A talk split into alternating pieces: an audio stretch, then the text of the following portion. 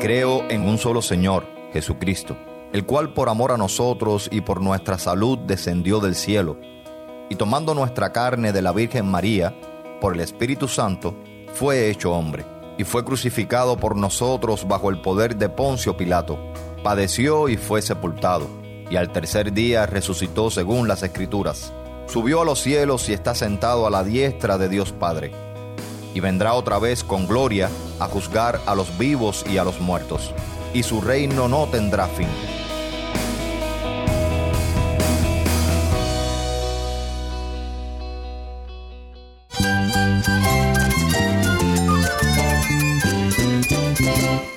Cristo es la esperanza. Cristo es mi Señor y mi Salvador. Cristo ha transformado mi vida. Cristo es la viña. Separado de Él, nada puedes hacer. Cristo es el camino, la verdad y la vida. Jesús es mi todo. El único descanso, la única paz verdadera es con Jesucristo. Estás escuchando a El Faro de Redención. Cristo desde toda la Biblia para toda Cuba y para todo el mundo.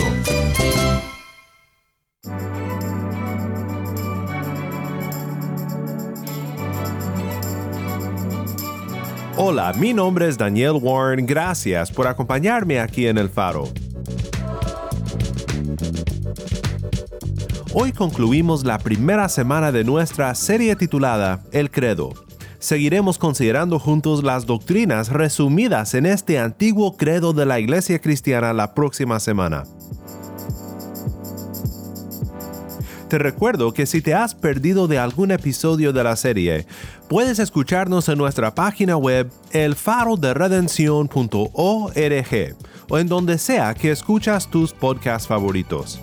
Hoy pensamos en el importante tema, el tema central de la crucifixión de Cristo. Si tienes una Biblia, busca 1 Corintios 1 para empezar y quédate conmigo.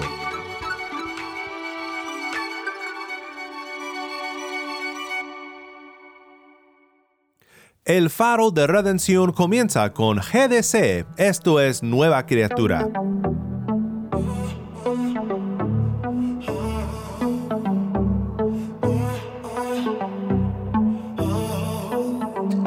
Ya te he llamado y no has contestado. Con el tiempo me cansé de esperar. Quita ese vacío que me ahoga por dentro. Aunque mi fe es pequeña, esperaré. Remueve la piedra que me separa de ti, que oculta mi existir y el propósito a seguir. Como Lázaro yo, el sonar de tu voz, me levanto y sigo. Tú hasta mí esa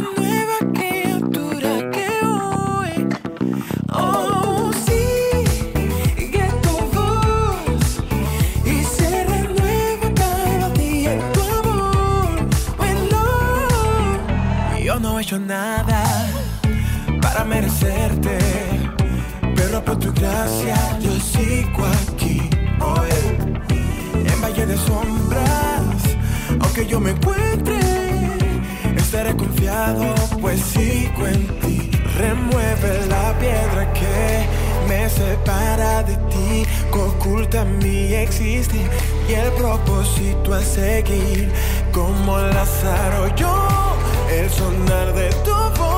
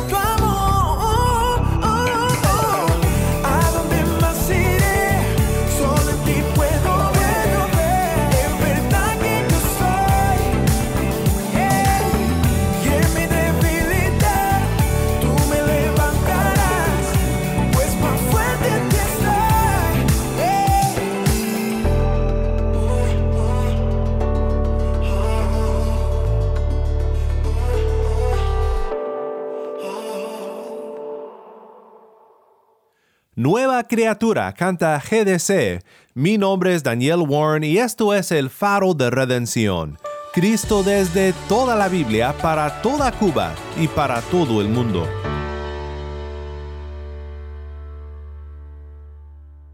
Creo en un solo Dios Padre Todopoderoso, Creador del cielo y de la tierra, y de todas las cosas visibles e invisibles, y en un solo Señor, Jesucristo, Hijo unigénito de Dios, engendrado del Padre antes de todos los siglos, Dios de Dios, luz de luz, verdadero Dios de Dios verdadero, engendrado, no hecho, consubstancial con el Padre, por el cual todas las cosas fueron hechas el cual por amor a nosotros y por nuestra salud descendió del cielo, y tomando nuestra carne de la Virgen María, por el Espíritu Santo, fue hecho hombre, y fue crucificado por nosotros bajo el poder de Poncio Pilato, padeció y fue sepultado, y al tercer día resucitó según las Escrituras, subió a los cielos y está sentado a la diestra de Dios Padre, y vendrá otra vez con gloria a juzgar a los vivos y a los muertos, y su reino no tendrá fin.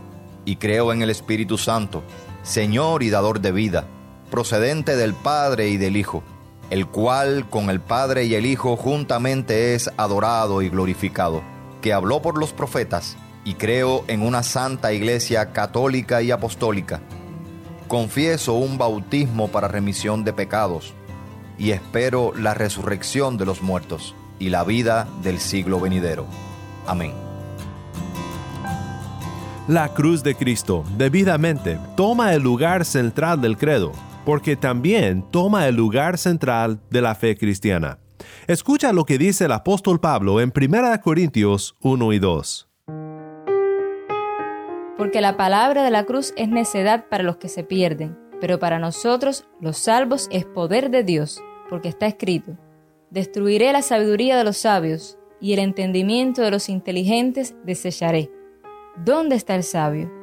¿Dónde está el escriba? ¿Dónde está el que sabe discutir en este siglo? ¿No ha hecho Dios que la sabiduría de este mundo sea necedad? Pues ya que en la sabiduría de Dios el mundo no conoció a Dios por medio de su propia sabiduría, agradó a Dios mediante la necedad de la predicación salvar a los que creen, porque en verdad los judíos piden señales y los griegos buscan sabiduría, pero nosotros predicamos a Cristo crucificado piedra de tropiezo para los judíos y necedad para los gentiles. Sin embargo, para los llamados, tanto judíos como griegos, Cristo es poder de Dios y sabiduría de Dios, porque la necedad de Dios es más sabia que los hombres, y la debilidad de Dios es más fuerte que los hombres. Pues consideren, hermanos, su llamamiento. No hubo muchos sabios conforme a la carne, ni muchos poderosos, ni muchos nobles sino que Dios ha escogido lo necio del mundo para avergonzar a los sabios, y Dios ha escogido lo débil del mundo para avergonzar a lo que es fuerte. También Dios ha escogido lo vil y despreciado del mundo, lo que no es, para anular lo que es, para que nadie se jacte delante de Dios. Pero por obra suya están ustedes en Cristo Jesús, el cual se hizo para nosotros sabiduría de Dios y justificación, santificación y redención, para que, tal como está escrito, el que se gloría, que se gloríe en el Señor. Por eso, cuando fui a ustedes, hermanos, proclamándoles el testimonio de Dios, no fui con superioridad de palabra o de sabiduría, porque nada me propuse saber entre ustedes excepto a Jesucristo y este crucificado. Estuvo entre ustedes con debilidad y con temor y mucho temblor, y mi mensaje y mi predicación no fueron con palabras persuasivas de sabiduría, sino con demostración del Espíritu y de poder, para que la fe de ustedes no descanse en la sabiduría de los hombres, sino en el poder de Dios. Gracias, Tai. Esto fue 1 Corintios 1, 18 al 2, 5.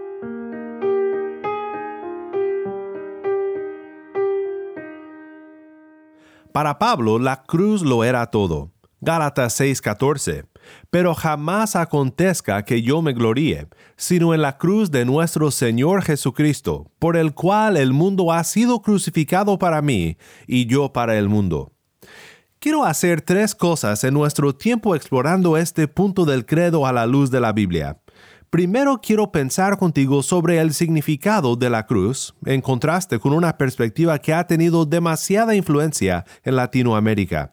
En segundo lugar, quiero pensar en el significado de que se mencione Poncio Pilato en el credo porque creo que es algo muy importante. Y finalmente, quiero hablar contigo sobre la cruz y tu alma. Primero pensemos en el significado de la cruz.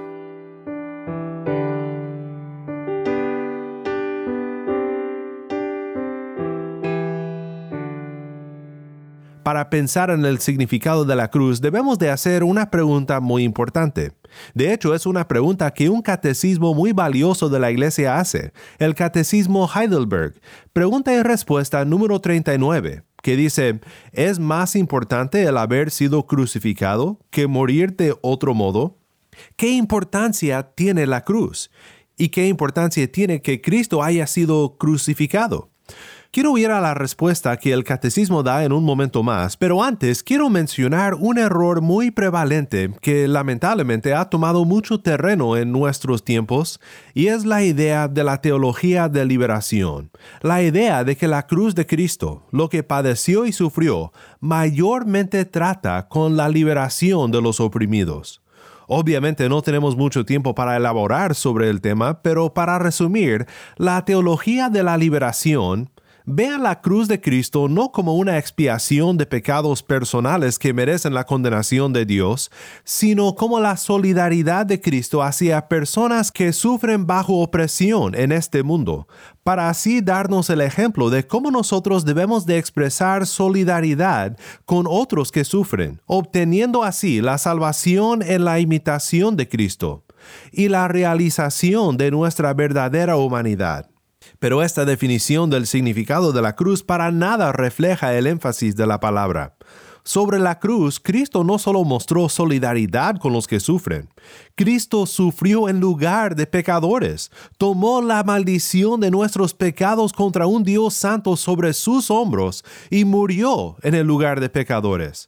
Aquí es donde quiero regresar a la respuesta de la pregunta en el Catecismo Heidelberg. Pregunta y respuesta número 39. ¿Es más importante el haber sido crucificado que morir de otro modo? La respuesta es esta.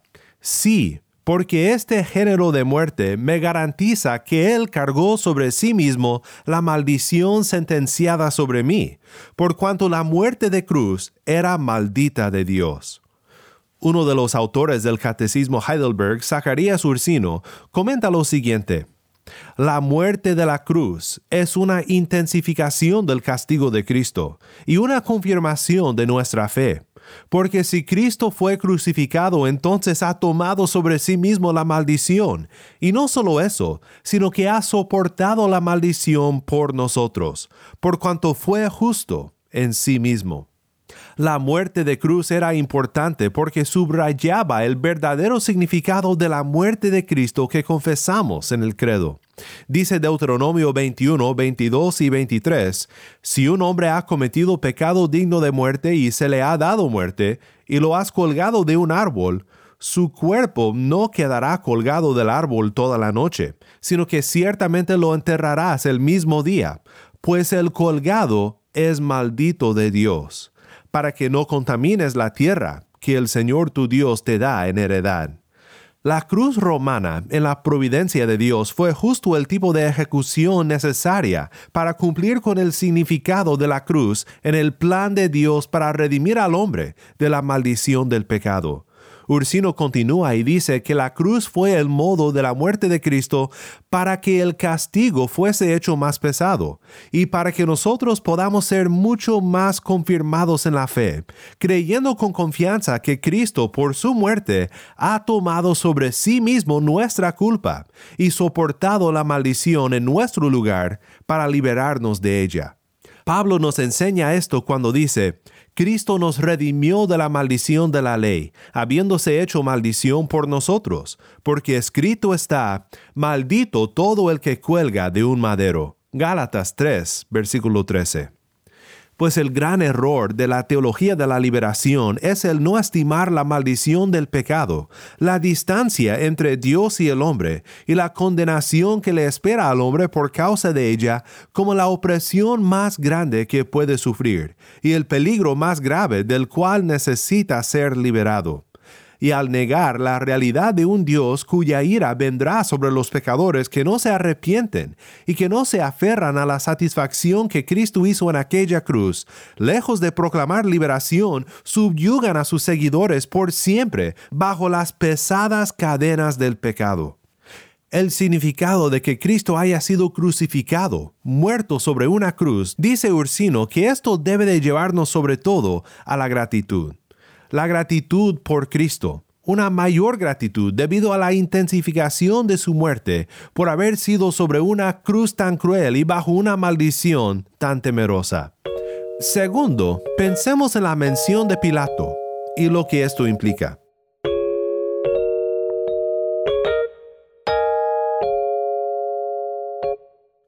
¿Quién era Poncio Pilato? ¿Y cuál es el significado de su mención en el credo? John Stott, un teólogo y predicador muy influencial del siglo XX, relata lo siguiente sobre este hombre en su libro La Cruz de Cristo. Dice Stott, se sabe que Pilato fue nombrado procurador, gobernador romano de la provincia fronteriza de Judea por el emperador Tiberio, y que sirvió durante 10 años, desde alrededor del 26 hasta el 36 DC adquirió reputación como administrador capaz con un sentido típicamente romano de trato justo. Pero los judíos lo odiaban porque los trataba con desprecio. No olvidaron cómo los había humillado al comienzo de su periodo de gobierno, exhibiendo los estandartes romanos en la propia Jerusalén. Josefa describe otro acto necio de Pilato, cuando malversó parte del dinero del templo para destinarlo a la construcción de un acueducto. Piensan muchos que fue en esa ocasión que se desató una rebelión y el gobernador mezcló la sangre de ciertos galileos con sacrificios de los judíos. Lucas capítulo 13. Estos son solo ejemplos de su temperamento vehemente, de su violencia y su crueldad. Según Filón, el rey Agripa I lo describió en una carta al emperador Calígula como un hombre de una disposición sumamente inflexible y muy cruel, además de muy obstinado. Su principal preocupación era la de mantener la ley y el orden. Para mantener a los revoltosos judíos bajo control, estaba dispuesto a ser implacable y aplastar cualquier rebelión o amenaza de rebelión pues para muchos de nosotros, y con justa razón, el oír el nombre de Pilato nos da escalofríos, porque sabemos que fue bajo este hombre que se permitió la horrible crucifixión de Cristo, aun cuando no halló en lo personal ninguna falta en Cristo que lo merecía. Pero Star nos recuerda que debemos de pensar dos veces antes de condenar a Pilato por sus hechos. Star dice, condenamos fácilmente a Pilato, sin embargo, pasamos por alto nuestro comportamiento muchas veces similar. Para evitar el sufrimiento de una entrega total a Cristo, nosotros también tomamos caminos tortuosos. Dejamos la decisión en manos de otro, como pretendió hacer Pilato. Como él, intentamos un arreglo a medias con Jesús o procuramos honrarlo por una razón errónea, por ejemplo como maestro en lugar de Señor, o incluso hacemos una declaración pública de lealtad, aunque al mismo tiempo lo estamos negando en nuestro corazón. Pues este es un recordatorio muy importante que creo que todos debemos recordar. Ahora, según mi parecer, la inclusión del nombre de Pilato en el credo es una de las cosas más interesantes del credo niceno, porque hace de la fe cristiana, o más bien comunica lo que la Biblia afirma de la fe cristiana, que la fe cristiana no es un asunto privado, una religión privada, no, el cristianismo no se complace en ser la creencia de unos cuantos corazones. El cristianismo declara hechos históricos con implicaciones para todo el cosmos. Porque el hecho de que Cristo murió por nuestros pecados bajo el reinado de Pilato cimienta la fe cristiana en la historicidad, y no solo en los mitos y las leyendas, y un Cristo que murió en público y que resucitó con testigos oculares más numerosos de lo que muchos piensan. Más de 500 personas lo vieron según 1 Corintios 15. Pues un Cristo tal como este no te deja la opción de simplemente tolerar el cristianismo como una creencia privada que algunos tienen. No, el cristianismo demanda de ti una decisión. Y es en eso que quiero terminar, pensando en la cruz y tu alma. ¿Qué harás tú con la cruz de Cristo? Tú estás en una situación que solamente la cruz de Cristo puede resolver. Te cuento que hubo una vez cuando el pueblo de Dios estaba en el desierto, que una invasión de serpientes azotó el campamento y amenazaba la vida del pueblo. Moisés fue enviado a levantar una serpiente sobre una asta, una serpiente de bronce, y todos los que vieron a la serpiente fueron sanados. Cristo dijo que todos nosotros enfrentamos un peligro similar el pecado, la maldición de la cual hemos hablado en este tiempo juntos. Es algo que tú enfrentas y algo que te matará si no te pones a cuentas con Dios por fe en Cristo. Cristo dijo lo siguiente sobre esta historia en Juan 3, 14 al 18 y como Moisés levantó la serpiente en el desierto, así es necesario que sea levantado el Hijo del Hombre, para que todo aquel que cree tenga en él vida eterna. Porque de tal manera amó Dios al mundo, que dio a su Hijo unigénito, para que todo aquel que cree en él no se pierda, sino que tenga vida eterna porque Dios no envió a su Hijo al mundo para juzgar al mundo, sino para que el mundo sea salvo por él.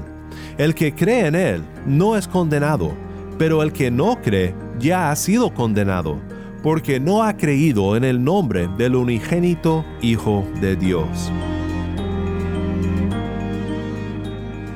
Mi amigo que me escuchas, yo no quiero que te vayas hoy sin ver a Cristo levantado para tu redención para recibir sobre sí mismo la maldición y la condenación de tus pecados, para que tú puedas ser verdaderamente liberado, con la cuenta de tus transgresiones clavada al madero con Cristo para salvarte. Ven a Él por fe, y Él te salvará. Cristo te salvará, el cual por amor a nosotros y por nuestra salud descendió del cielo y fue crucificado por nosotros.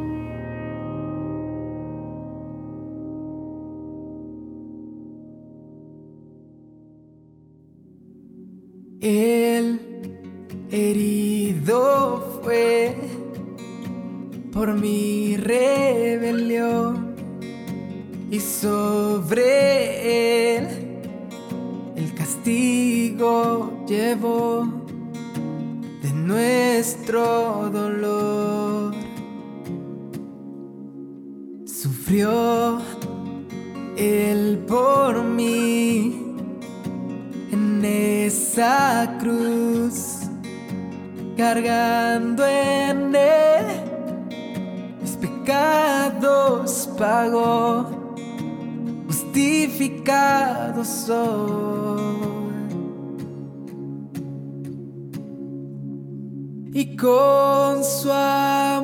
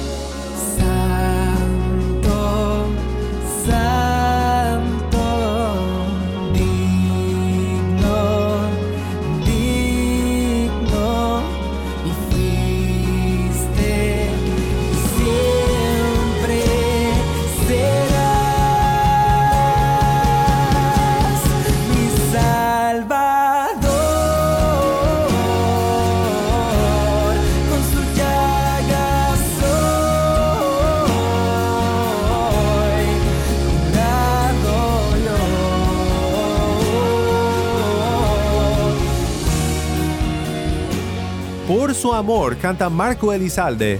Mi nombre es Daniel Warren y esto es El Faro de Redención.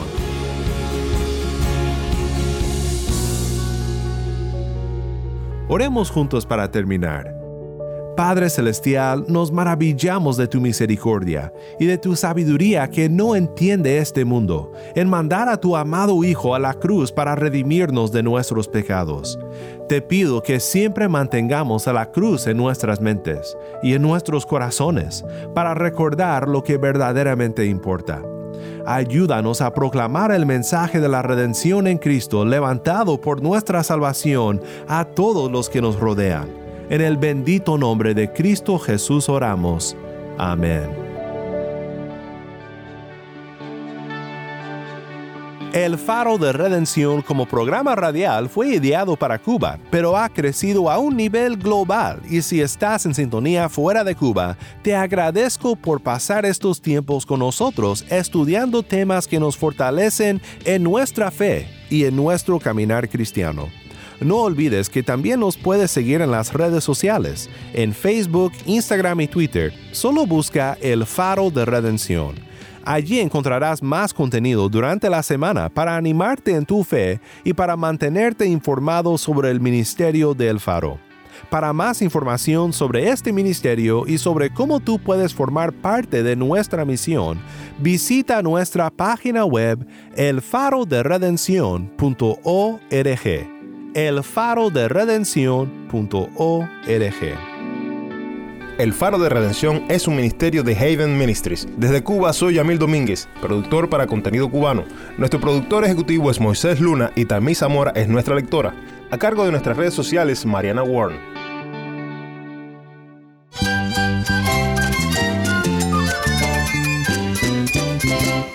Mi nombre es Daniel Warren. Te invito a que me acompañes la próxima semana cuando continuaremos en nuestra serie El Credo, la luz de Cristo desde toda la Biblia para toda Cuba y para todo el mundo, aquí en el Faro de Redención.